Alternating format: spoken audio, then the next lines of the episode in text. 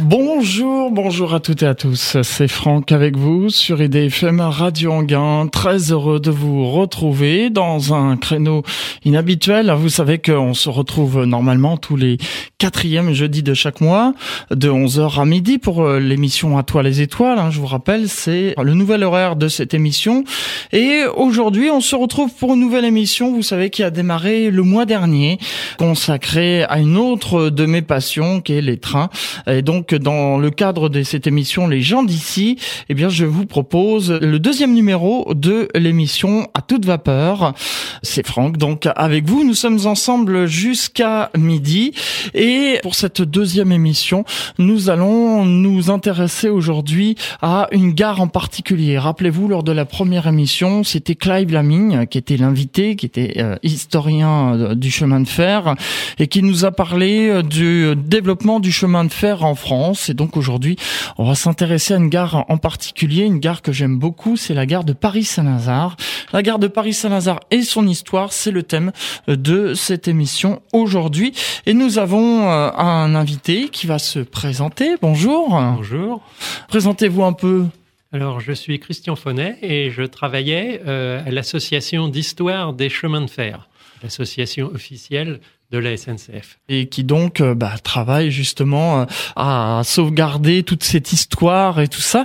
Donc aujourd'hui, on va parler euh, de la gare de Paris-Saint-Lazare. Alors, vous savez que pour ceux qui ont suivi la première émission de À toute vapeur, Clive Lamigne nous avait dit que la première ligne de chemin de fer qui a été ouverte aux voyageurs, c'était entre Lyon et Andrézieux.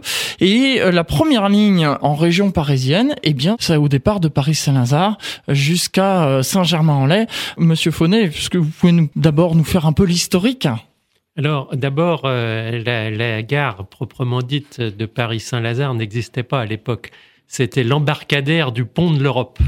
Parce que la gare était située à peu près, vous voyez, où est située la place de l'Europe à Paris en étoile, là. Tout à fait. Et euh, la ligne n'allait pas d'ailleurs jusqu'à Saint-Germain, elle n'allait jusqu'au PEC parce que Saint-Germain étant sur la terrasse, euh, les moyens de, traction de l'époque, 1837, ne permettaient pas encore d'aller d'aller jusqu'au bout. Donc en fait, la ligne Paris-Saint-Germain était amputée, si l'on peut dire, à ces deux terminus.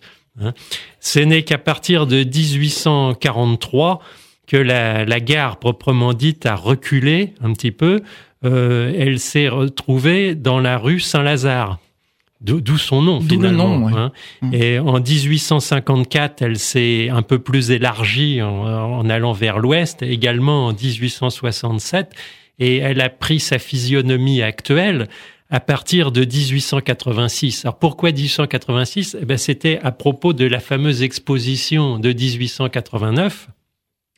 Et euh, donc, euh, la partie est, euh, disons, côté cour du Havre, euh, c'était la partie, disons, la plus ancienne, et, et, la partie la plus à l'ouest, côté cour de Rome, c'était la partie la plus récente. On voit encore d'ailleurs euh, à l'heure actuelle dans dans l'architecture interne de la gare, on voit, on voit nettement les, le raccord entre les, les deux styles de, de charpente euh, métallique. Et alors, en face cette gare a surtout été construit le, le grand hôtel Terminus. Oui. Voilà. Et euh, en ce qui concerne le nombre de voies à quai, ben, on est passé de 4, quatre voies à 6 à 8 voies. Et euh, il y avait toujours ce tunnel dès la sortie de la gare, le fameux tunnel des Batignolles, qui n'a été vraiment démoli qu'à partir de 1900, quand la voie a été élargie en tranchée pendant les 1925-26. On en voit encore euh, un, un, tronçon, un court tronçon. Oui. Hein sur le groupe 2, effectivement, alors on explique aux auditeurs que les, les, les voies à Paris-Saint-Lazare ont été découpées en groupes. on, en parlera plus en détail tout à l'heure. Et c'est vrai que le, le, groupe 2, ce qui euh, aujourd'hui euh, relie euh, Paris-Saint-Lazare à Versailles-Rive droite et Saint-Denis-la-Bretèche, passe encore sous ce tunnel. Donc c'est un reliquat en fait. C'est un reliquat. D'accord. Il faut signaler quand même qu'il y avait eu un accident en 1921 et un train qui avait déraillé sous le tunnel. Donc ça, ça a conduit les pouvoirs publics à supprimer ce, supprimer ce tunnel.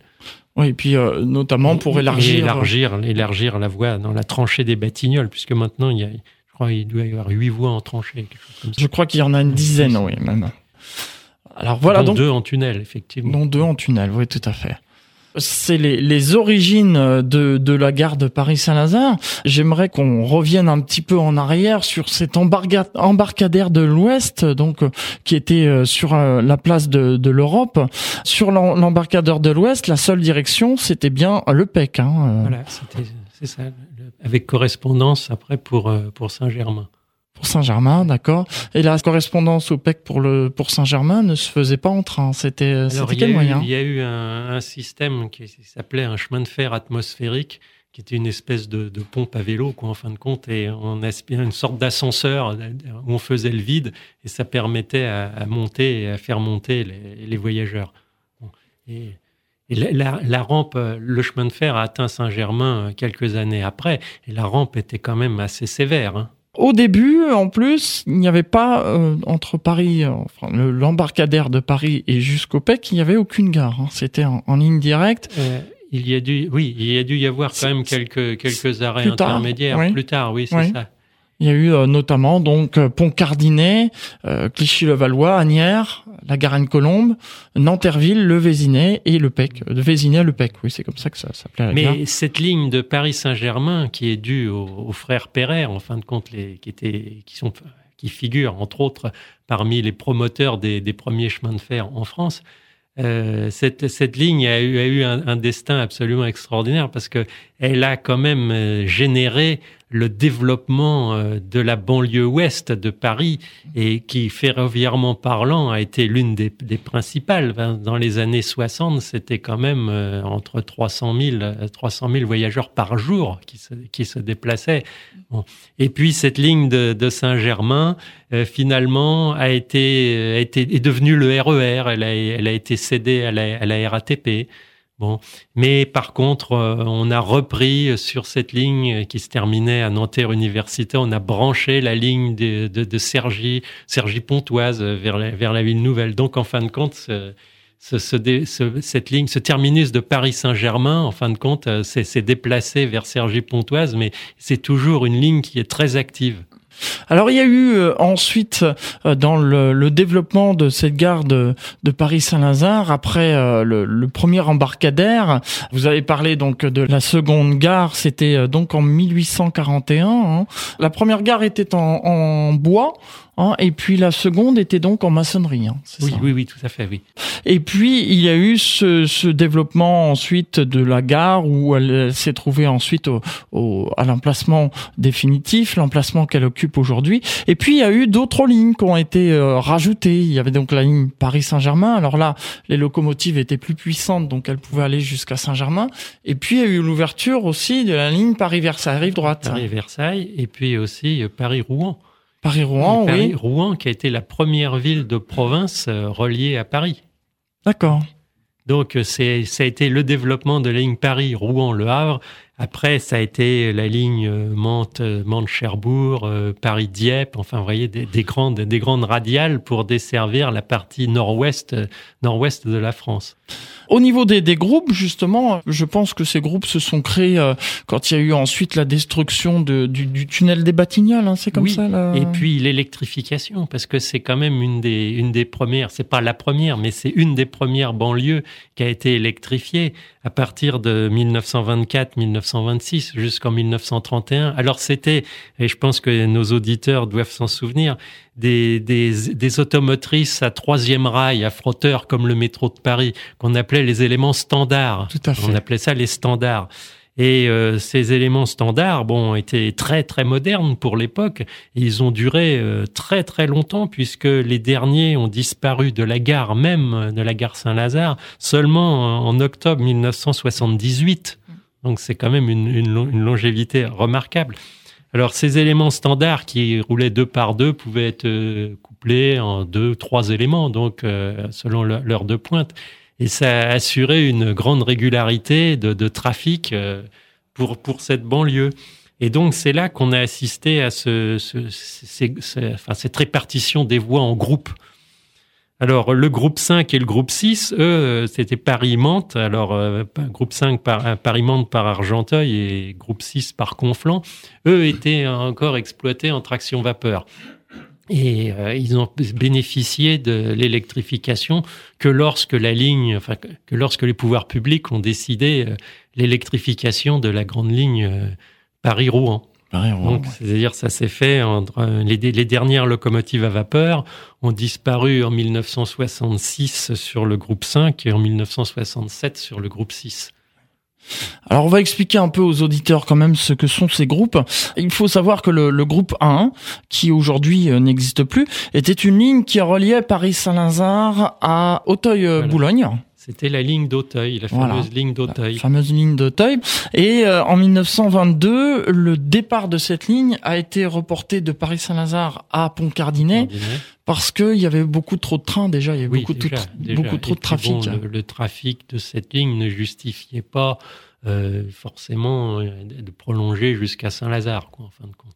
Mais cette ligne n'a pas complètement disparu puisque elle a été reprise aujourd'hui, du moins en très grande partie, par ce qu'on appelle, euh, ce qu'on appelait la, la, la, VMI, la ligne Vallée de Montmorency invalide, et puis maintenant qui est devenue un, un, tronçon de la ligne C du RER, quoi, en fin de compte.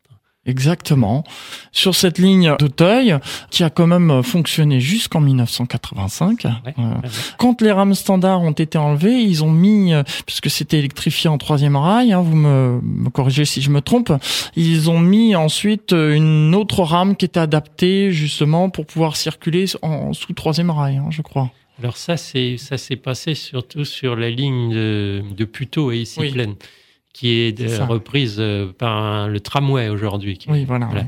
Mais effectivement, euh, plus, plus que la ligne, de toute façon, euh, cette ligne-là, elle est métamorphosée de, de fond en comble. Bon, ils n'ont pas voulu à l'époque, à juste titre, investir dans du matériel nouveau, donc ils ont plus ou moins rafistolé du. Enfin, il suffisait d'abaisser la tension d'automotrice à courant continu de 1500 volts à 750 volts. Hein. Voilà. c'est tout.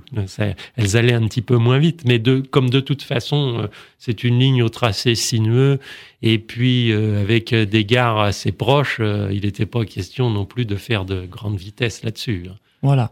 1985, fermeture de la liaison Pont-Cardinet-Auteuil, euh, Boulogne, pour euh, justement la création de la VMI, comme vous avez dit, euh, la vallée Montmorency invalide.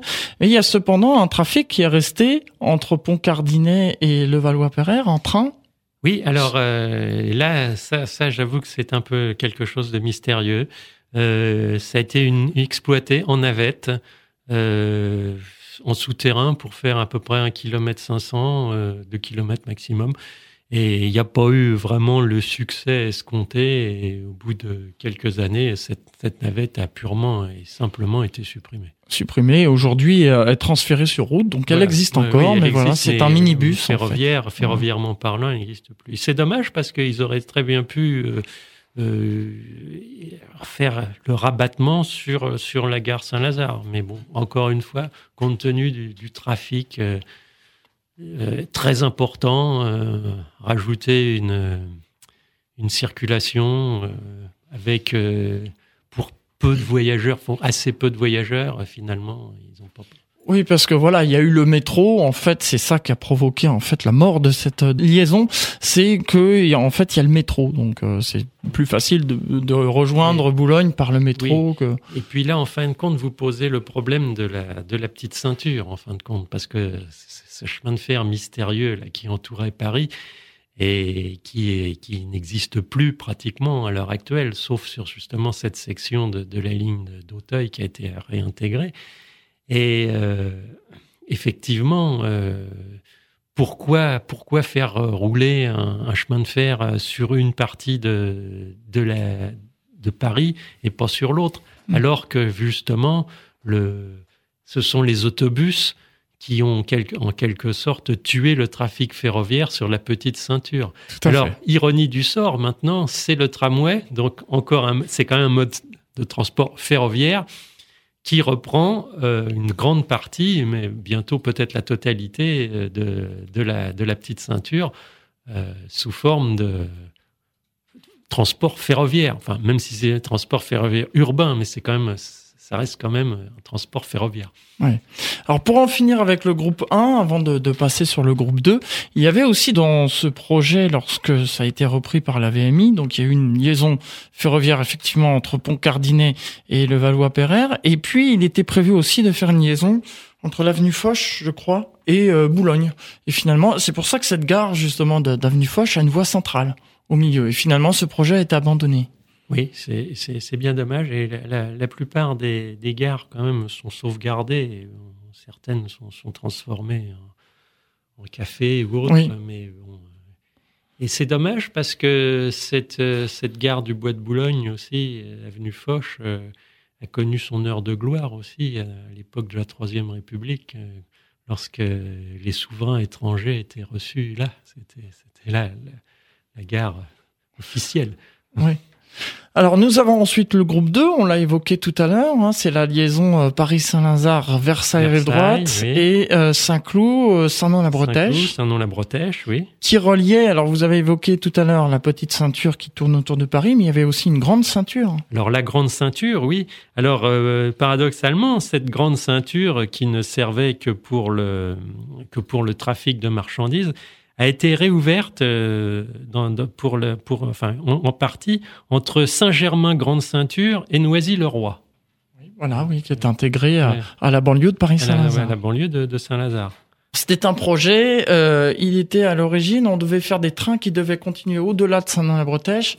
Et je crois qu'il y a eu une rébellion de la part des des riverains. les riverains se sont opposés à un trafic euh, conséquent parce que on dit à tort que le chemin de fer fait du bruit. En fin de compte, euh, bon, euh, il c'est pas, pas plus bruyant que le transport routier. Hein. On avait des, des, trains qui faisaient des trains circulaires, qu'on disait, qui partaient de Paris-Saint-Lazare, Saint-Cloud, Saint-Nom-la-Bretèche, et puis qui, par la grande ceinture, reliaient ensuite Versailles-Chantier et se raccordait de nouveau sur le groupe 2 pour revenir à Saint-Lazare. Oui, à une époque, ça, ça effectivement, ça a eu lieu effectivement. Mais le nœud ferroviaire de, de Versailles euh, en lui-même est assez, est assez spectaculaire, hein, en fin de compte. Et, et, puis il y avait, il y avait aussi une liaison, on a oublié, entre la gare de Saint-Germain et Saint-Germain Grande Ceinture à une époque. Toujours la, continuité de cette. Euh, voilà, on a repris en fin de compte euh, les, les, les projets, puisque Saint-Germain, Grande Ceinture, Noisy-le-Roi, je crois, était ouvert en 2004. On a repris en fin de compte euh, les, anciens, les, les, anciens tracés. On les a modifiés, bon, compte tenu de l'évolution démographique, de l'évolution du trafic, puis de la modernité. Les flux de trafic ne sont peut-être pas forcément les mêmes mais il y a quand même, euh, il y a quand même un, un potentiel de trafic euh, qui n'est pas négligeable euh, et qu'il fallait récupérer.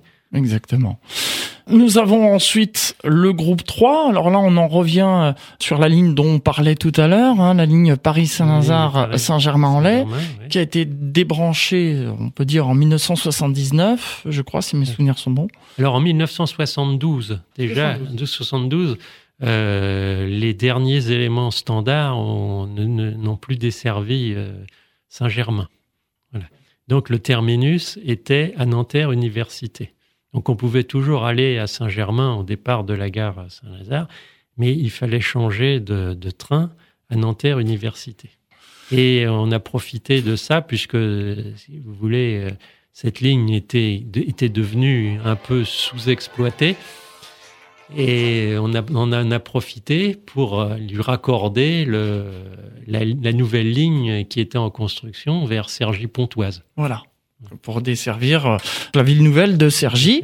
Donc ça, ça fait le groupe 3, Paris-Saint-Lazare, Cergy-le Cergy le Haut aujourd'hui. Et puis euh, nous avons ensuite le groupe 4. Alors le, groupe le groupe 4 desservait Argenteuil. Voilà. Alors, euh, Argenteuil, là, paradoxalement, était, électrifié en troisième rail. Bon, et puis, euh, c'était, un terminus intermédiaire. il y avait aussi, il y avait aussi euh, plusieurs raccordements au niveau de, Colombes et tout ça qui permettaient des combinaisons plus, plus exactement. Hein. C'était, ça servait plus pour rapatrier le matériel euh, à vide, c'était des raccordements de service, mais qui pouvaient, qui pouvaient servir en cas de détournement, des choses comme ça. On a, on a vu ça notamment euh, lors des travaux de, de réfection de voies dans les années 70. Et puis, euh, toujours dans ce groupe 4, ensuite on a eu, je crois que c'est en 2006, si mes souvenirs sont bons, on a une reprise euh, de la ligne en direction d'Hermont-Aubonne. Tout à fait. Qui était un, raccordement. Et aujourd'hui, on a le groupe 4 est devenu la liaison Paris-Saint-Lazare-Hermont. oui. Hermont oui, c'est qui permet une autre desserte de, de Hermont. Hermont, c'est quand même un, un, un, nœud ferroviaire assez important puisque vous avez la ligne vers Pontoise vers, vers Valmondois, et puis donc vers Argenteuil et Sanois et autres. Donc c'était bien de faire, de créer une liaison directe. Alors restez avec nous puisqu'on va parler des deux derniers groupes euh, de Paris-Saint-Lazare, notamment le groupe 5 et 6, mais auparavant, on va s'interrompre le temps d'une pause musicale avec euh, Jean-Michel Jarre en, duo avec euh, M83, ça fait partie de son nouvel album, le dernier album qui est sorti, ça s'appelle Glory. On se retrouve juste après pour la suite de cette émission à toute vapeur, à tout de suite. IDFM 98 FM Retour dans les studios d'IDFM Radio Anguin pour cette émission Les gens d'ici à toute vapeur avec notre invité Christian Faunet. On parle de la gare de Paris-Saint-Lazare, son histoire. Nous en étions à la description des groupes, les différents groupes de voix qui euh, sont par dessert en fait. Hein. Donc nous en étions euh, juste avant cette pause musicale au groupe 4 et on passe maintenant au groupe 5. Alors ça on pourrait dire que c'est la ligne historique qui rejoignait à l'époque et qui rejoint toujours d'ailleurs Paris-Saint-Lazare ou Havre. Oui c'est ça, c'est la grande ligne. C'est voilà, le tracé disons euh, ordinaire. Et donc cette ligne connaît un trafic conséquent. Alors elle a été plus ou moins c'est pareil, tronçonner avec le RER, e parce que maintenant, il faut, il faut raisonner en termes d'interconnexion. Hein, pour le, pour le voyageur lambda, euh, peu importe l'administration qui utilise, enfin la ligne qu'il utilise, qu'elle soit gérée par la SNCF ou par la RATP, ce qu'il veut, c'est prendre son train ou son métro ou son RER e et arriver à destination. Et donc, euh, il y a une partie du, du RER e aussi qui, euh, qui, qui, est terminus sur les lignes, euh, qui utilise une partie de, de, ces lignes avant de revenir justement directement sur, sur la défense et, sur, surtout sur, sur l'étoile, enfin l'étoile, et puis Aubert et tout ça. Tout à fait. Alors c'est le, donc la branche de Poissy hein, entre Nanterre Université qui raccorde à Nanterre Préfecture qui raccorde à Houille Carrière et qui euh, va d'un côté à Poissy et de l'autre Cergy-le-Haut en reprenant une partie du groupe 4 euh, du groupe 3 pardon euh, dont on a parlé tout à l'heure. Et, et, donc oui pour parler pour les les voyageurs lambda en fait on dit c'est Paris-Saint-Lazare Mantes-la-Jolie via Poissy. Voilà. Et on a le groupe 6 qu'on appelle Paris-Saint-Lazare, Mantes-la-Jolie via Conflans. Conflans. Alors c'est une ligne qui a été construite assez tardivement. Donc elle a été construite vers 1891, bon, ce qui était, ce qui est relativement tard pour une ligne de chemin de fer, surtout en région parisienne, et euh, qui connaît aussi un, trafic euh, conséquent et qui sert aussi surtout de, de, de voie de détournement si le, si le groupe 5 est perturbé, ce qui peut arriver. Ou de travaux aussi, travaux, oui, bien sûr. D'autres comme ça. Mmh. Il y a certains trains de grande ligne qui passent par le, par le groupe 6. Oui. Et toujours dans cette histoire de développement, alors on en avait parlé avec Clive Laming le mois dernier, il y a eu euh, ce moment du, plan Fraissinet où il fallait euh, construire un maximum de lignes pour relier les préfectures, sous-préfectures entre elles. Et euh, dans la continuité du groupe 6, normalement, ce groupe 6 qui se termine à Mantes-la-Jolie devait ensuite continuer en direction de Vers et rejoindre Septeuil, et ensuite, Oudan, il y avait aussi une autre ligne qui devait, elle, partir depuis Mantes et rejoindre Magny-en-Vexin. Mmh. Bon, tout ça, ensuite, est tombé à l'eau quand euh, il y a eu euh, bah, la grande crise euh, au début des, du XXe siècle au, sein des chemins de fer. Vous savez, le plan Fraissinet, il y a beaucoup de lignes qui sont restées dans les cartons. Mmh. Hein. Euh, mais quand même, il a été réalisé en grande partie puisque toutes les sous-préfectures de France ont été desservies, sauf deux. Barcelonnette et Castellane. Bon, là, c'est des questions de, topographie, effectivement, c'était assez difficile à atteindre. Mais euh, quand même, quand on regarde les cartes ferroviaires de ces années-là, c'est extraordinaire quand on voit la, capillarité qu'il y a pu y avoir avec euh, ces, petites, euh, ces petites lignes secondaires. Bon, alors certaines, évidemment, étaient des, vraiment des chemins de fer électoraux, hein, qui n'avaient pas forcément une utilité économique euh, pérenne. D'ailleurs, elles ont disparu, beaucoup ont disparu dans, dans l'entre-deux-guerres. Mais certaines auraient très bien pu subsister. Regardez ce qui s'est passé en Suisse. Mmh. Pratiquement tous les. ils ont quand même eu quelques fermetures chez eux, mais beaucoup moins par rapport à ce qui s'est passé chez nous. Et ces, ces lignes-là, en Suisse, ont été modernisées, électrifiées, et on aurait très bien pu faire la même chose ici en France.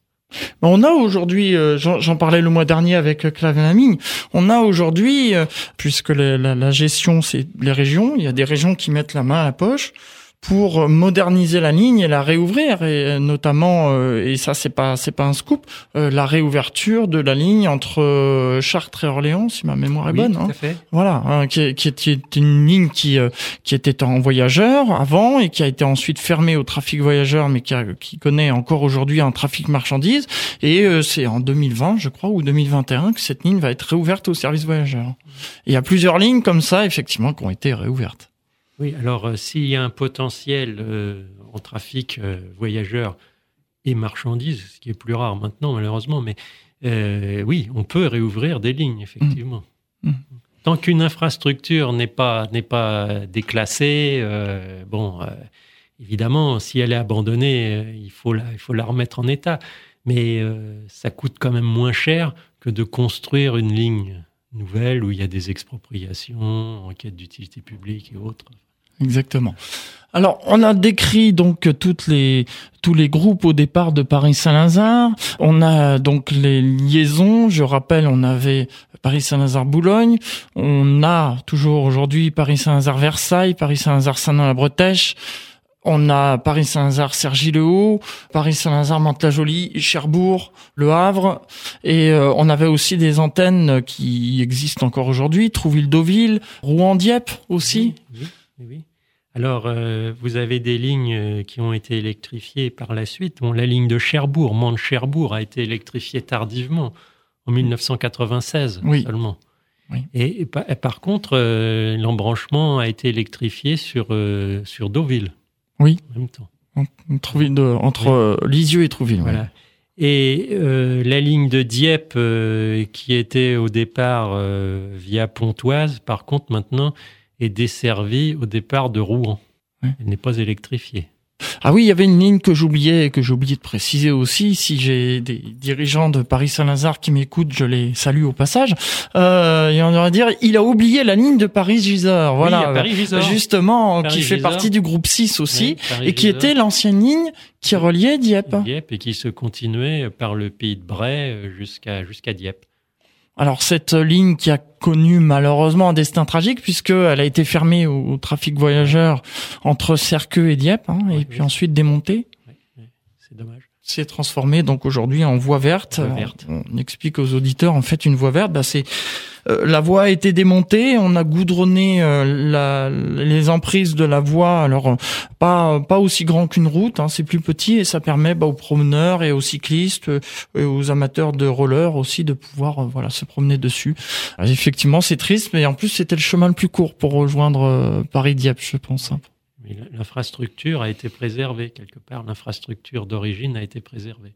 Oui, on pourrait faire marche arrière, alors on pourrait reconstruire. Euh. Toujours, mais généralement, euh, dans notre pays, on revient jamais en arrière. On parlait d'électrification du réseau, justement, on a évoqué, j'aimerais qu'on revienne un peu sur ces rames standards. Euh, on a rapidement évoqué tout à l'heure, mais je, voudrais qu'on y revienne un petit peu dessus.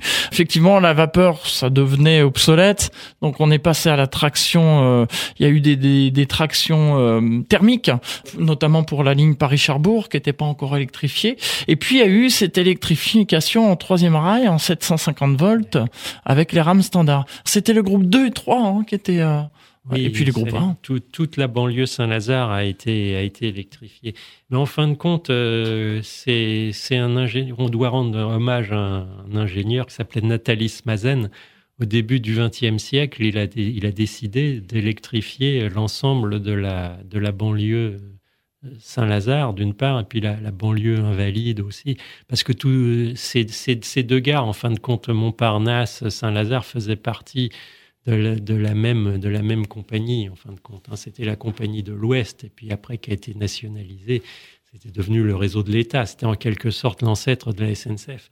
Mais euh, quelle que soit la nature de la compagnie exploitante, euh, le, trafic de banlieue était tel que c'est vrai qu'il coûtait très cher à exploiter en traction vapeur, donc l'électrification, qui, était une nouveauté quand même, hein, puisque ça a été les premières électrifications sur les grands réseaux, ça a été sur les, sur les lignes de banlieue, justement. Hein. Et cette électrification par des rames articulées de, de systèmes euh, SPRAG, un petit peu comme le métro de Paris, euh, ça, a été, ça a été une véritable révolution. Oui. Et euh, ça, ça, a très bien fonctionné, puisque, je veux dire, les, les, les dernières rames standards ont dû disparaître euh, vers 1987, par là. 1985, à la fermeture du groupe 1, en fait. Donc c'est quand même euh, pour du matériel construit en 1900, dans les années 1920. Bon, il y a eu plusieurs séries. Hein. Il y a eu, comme on dit, première série, deuxième série, jusqu'à cinquième série. Mais bon, globalement, le système d'exploitation est resté est resté le même. Quoi, en fin de compte, c'est quand même euh, pour une banlieue aussi densément peuplée que la banlieue Saint-Lazare, euh, ça, a été une révolution. J'ai des auditeurs qui peuvent poser des questions. C'est vrai, j'ai pas dit en début d'émission puisque cette émission est en direct via le www.idfm98.fr. Et euh, j'ai une question de Guillaume. Je sais pas si c'est Guillaume Pépi. non, je pense pas quand même. Une question de Guillaume qui demande il y a Viroflay rive droite et Viroflay rive gauche. Pourquoi? Parce qu'il y en a une qui était euh, desservie par une gare qui était euh, située sur la rive droite de la Seine et l'autre desservie par une gare sur la rive gauche. Alors la rive droite, bah, c'était effectivement la banlieue euh, Saint-Lazare et euh, la rive gauche, c'était justement la banlieue invalide. Parce qu'à l'époque, la gare des Invalides était une gare terminus. Maintenant, elle est reliée une gare de passage, la gare d'Orsay. Tout c'est devenu des gares de passage. Oui, la, la, ligne C du RER, e tout à fait. Toujours la ligne C, oui. Oui, oui effectivement, sur euh, Versailles, Viroflay rive droite, euh, ça fait partie de la ligne de Versailles. C'est Versailles aussi d'ailleurs. Versailles rive droite, Versailles rive gauche, qu'on appelle aujourd'hui Versailles château. Oui, voilà. Voilà. Euh, donc on explique aussi aux auditeurs que pourquoi Versailles Château? Bah, Parce que voilà, il y a beaucoup de monde qui cherche euh, le château de Versailles, qui est quand même un, monument très visité. Et c'est vrai que euh, entre Versailles rive droite, Versailles rive gauche, Versailles chantier, il y a trois gares à Versailles, on sait pas trop, donc ils ont renommé Versailles rive gauche, Versailles château. Comme ça, on sait mmh. château. c'est la gare la plus proche du château. Exactement. On, continue donc sur cette euh, électrification. Donc euh, il y a eu euh, ensuite oui cette réélectrification du, du réseau de Paris-Saint-Lazare. Alors ça a été le seul réseau qui a été d'abord électrifié en 750 volts et ensuite réélectrifié ou est-ce que les autres réseaux autres que Paris-Saint-Lazare ont connu le même destin? Alors en région parisienne, oui. électrification en troisième rail, on a connu ça aussi en France sur le réseau du PLM notamment la ligne de Maurienne. Hein. Et c'est pareil, cette ligne de Maurienne a été réélectrifiée aussi en 1976, euh, compte tenu du trafic euh, qui se développait. Le matériel euh, utilisé était ancien et bon, il fallait le renouveler. Et quitte à le renouveler, bon, c'était quand même beaucoup plus souple de passer à un système, de passer un, le système classique par caténaire. Oui. Euh, si vous voulez, c'est, on, a ici un exemple de l'histoire. En Grande-Bretagne aussi, le, réseau sud de Grande-Bretagne a été électrifié aussi par troisième rail. Au début, c'était c'était plus facile. C'était le système du métro. Euh, c'était des chemins de fer euh, urbains essentiellement. Le, chemin de fer urbain, bah, on considérait qu'un troisième rail, ça suffisait comme le métro en fin de mmh. compte. Hein, ou alors certains chemins de fer de montagne, comme euh, la ligne de Saint-Gervais à Chamonix, ou le chemin de fer de Cerdagne, le train jaune, par exemple. Hein. Alors, mais bon, c'était des applications locales. Mais à partir du moment où il y a un trafic euh, conséquent, c'est vrai que vaut mieux utiliser des caténaires. C'est beaucoup plus souple. Et c'est comme ça donc on est passé ensuite à cette électrification. J'aimerais euh, qu'on s'attarde un petit moment sur euh, une chose. Ceux qui utilisent la gare de Paris-Saint-Lazare ont peut-être vu quand on part en direction de Bois-Colombes, donc sur le groupe 4, on voit une ancienne gare sur le côté gauche. Alors cette gare a une histoire. C'est la gare de... De Bois-Colombes électrique Ah, Bois-Colombes électrique. Ah oui, alors ça, c'est une... Effectivement. Alors c'est une gare qui avait été euh, construite euh, pour euh, une exposition universelle sur le champ de Mars. Et elle a été redémontée et remise à Bois-Colombes et on l'appelait la gare électrique.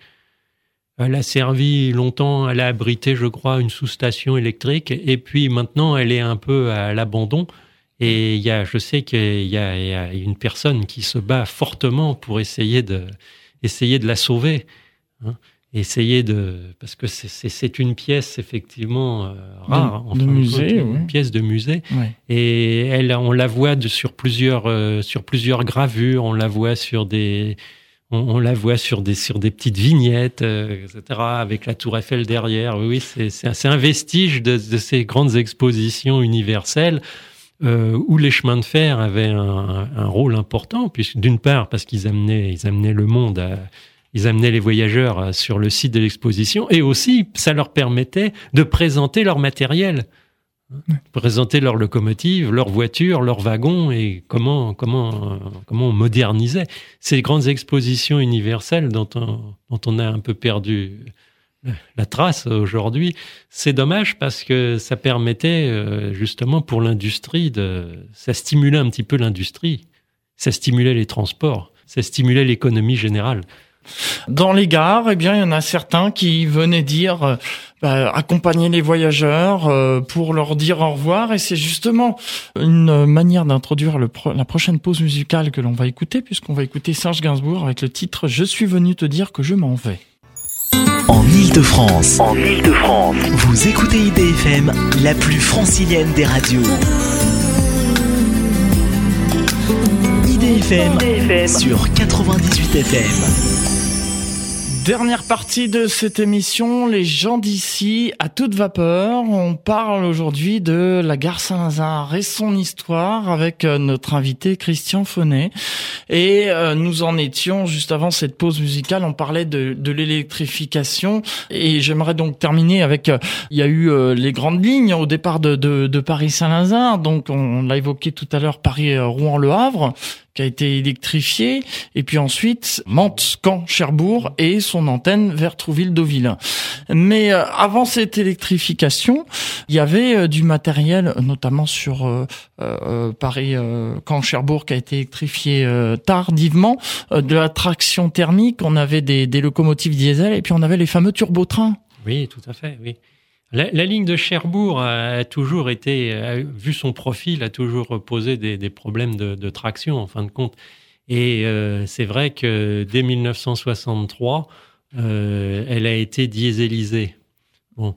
Et puis à partir de 1970, ça a été ces, fameux turbotrains, euh, une invention absolument géniale à une époque où le combustible, le combustible n'était pas cher. Malheureusement, ces, engins sont venus trop tard puisque peu de temps après leur mise en service, il y a eu la crise de l'énergie et après, bon, effectivement, euh, on s'est aperçu que c'était quand même c'était moins économique euh, qu'avant. Mais ils ont quand même euh, subsisté jusque jusque dans les années jusque dans les années 1990.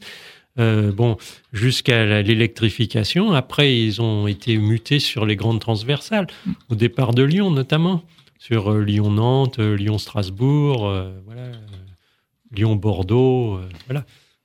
Et avant, avant cette électrification euh, et avant cette dieselisation, on avait euh, les trains à vapeur. Et, et aujourd'hui, on a des associations euh, qui, qui sauvegardent du matériel. On a notamment une association à Sotteville qui s'appelle le Pacific Vapor Club.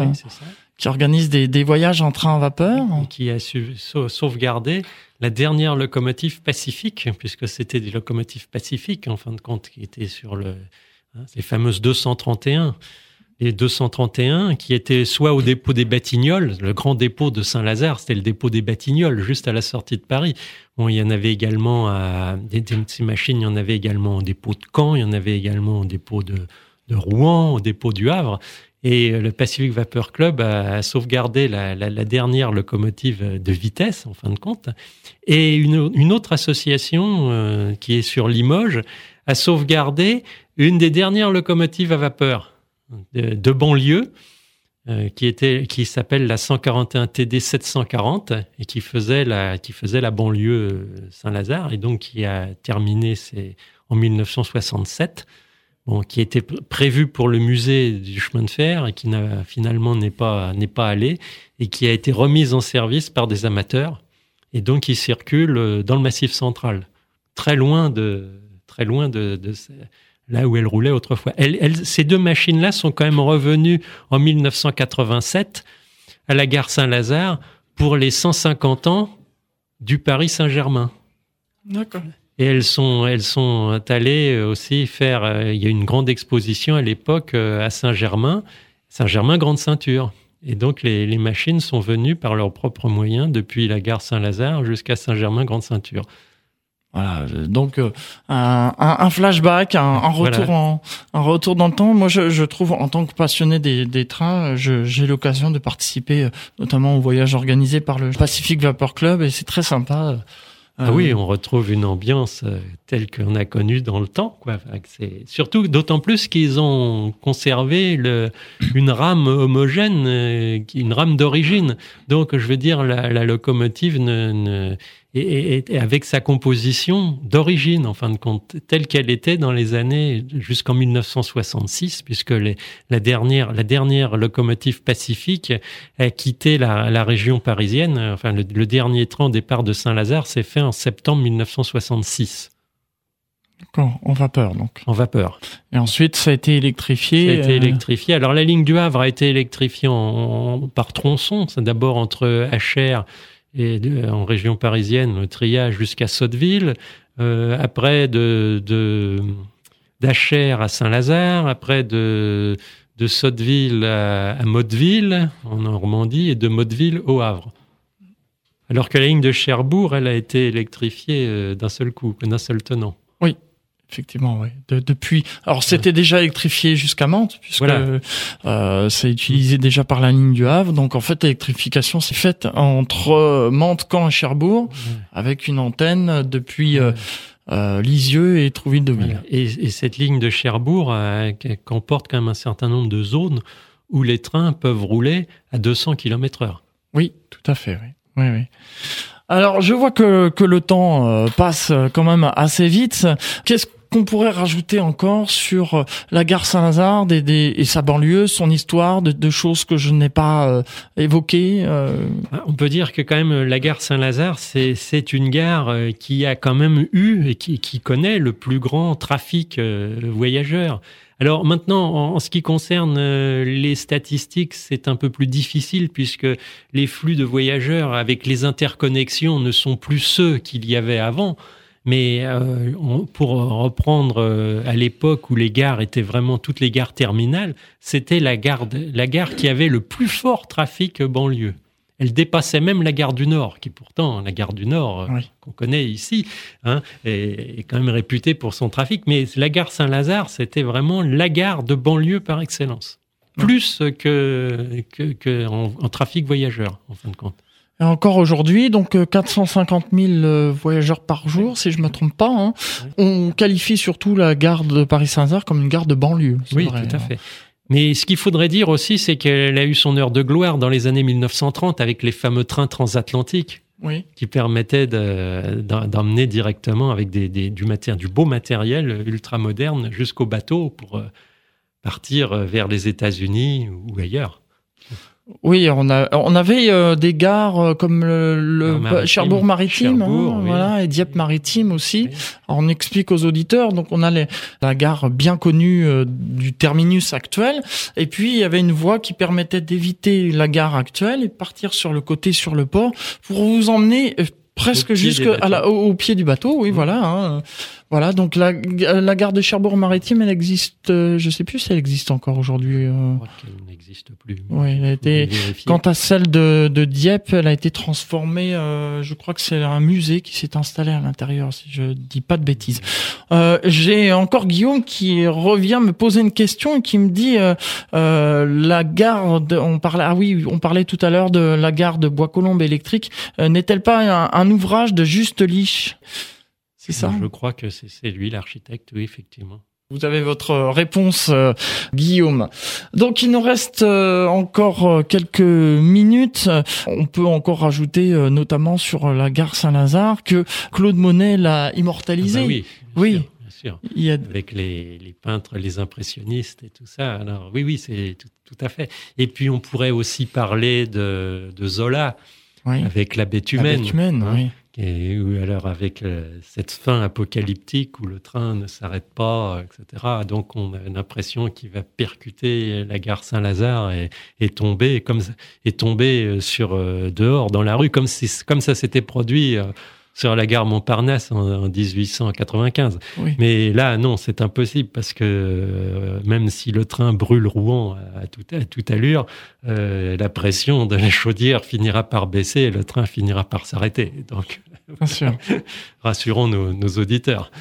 Oui, la gare euh, de Paris-Montparnasse, il y avait là aussi il y avait une ancienne gare, il y a la nouvelle maintenant, Ah oui. mais c'est dans l'ancienne Oui. gare effectivement qu'il y a un train qui a percuté ce, ce butoir et qui a été finir sa course un étage La plus locomotive est restée suspendue et ça, ça a donné une, une- toute une série de gravures et de cartes postales euh, toujours euh, qui intéressent toujours les gens, même à l'heure actuelle. Exactement, oui, on peut on peut les trouver encore sur internet. Euh, Pour en revenir à, à Claude Monet, il faut savoir qu'il habitait à, à Giverny. Giverny. D'ailleurs, on parlait tout à l'heure de changement de nom. Je parlais de la gare de, de Versailles euh, rive droite, euh, Versailles rive gauche, qui a été renommée en Versailles Château.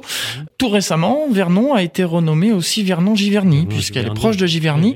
Et euh, Claude Monet prenait très souvent d'ailleurs le Mhm. train pour se rendre à Paris-Saint-Lazare, d'où d'ailleurs euh, ces très jolies gravures euh, et euh, tableaux qu'on peut voir notamment sur la gare de Paris-Saint-Lazare. Et Zola avait une maison à Médan aussi. Médan, oui. Le long de la voie ferrée aussi. On avait euh, d'ailleurs, euh, pour les auditeurs qui connaissent, euh, il y avait un, arrêt avant qui s'appelait Médan et qui a été fermé, si mes souvenirs sont bons, en 2010 euh, ou 2011, quelque chose comme ça. Voilà, la gare n'est désormais plus desservie, mais la maison est toujours en revanche visitable. On arrive au terme de cette émission à toute vapeur. Je voudrais vous remercier. Christian Fonnet d'être venu dans nos studios pour nous parler de cette de l'histoire de cette gare Paris-Saint-Lazare qui est vraiment euh, très passionnante. Dans un instant, le journal de Radio France Internationale, suivi des informations régionales et locales, et puis la suite des programmes, notamment religion et spiritualité, la chanson française à 14h, vous avez bien-être et santé euh, également, et puis euh, tout le, le- le- la suite des programmes de votre radio. Quant à moi, je vous remercie pour votre fidélité pour cette émission à toute vapeur. On se donne rendez-vous pour la prochaine émission. Ce sera le premier jeudi du mois de mai. Voilà. Et sinon, on se retrouve à la fin du mois pour l'émission À toi les étoiles. Au revoir à tous.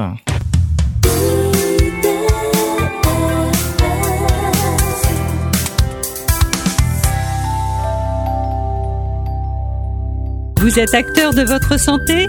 Rejoignez Marie-Françoise et son équipe à 15h dans l'émission Bien-être et santé. Nutrition, activité physique, escapade détente, reportage en thalasso et thermalisme, découverte des médecines complémentaires, actualité médicale, avec la participation de médecins et professionnels de santé. Toutes les clés pour rester en forme. L'émission qui fait du bien sur IDFM Radio Anguin, c'est du lundi au vendredi de 15h à 16h.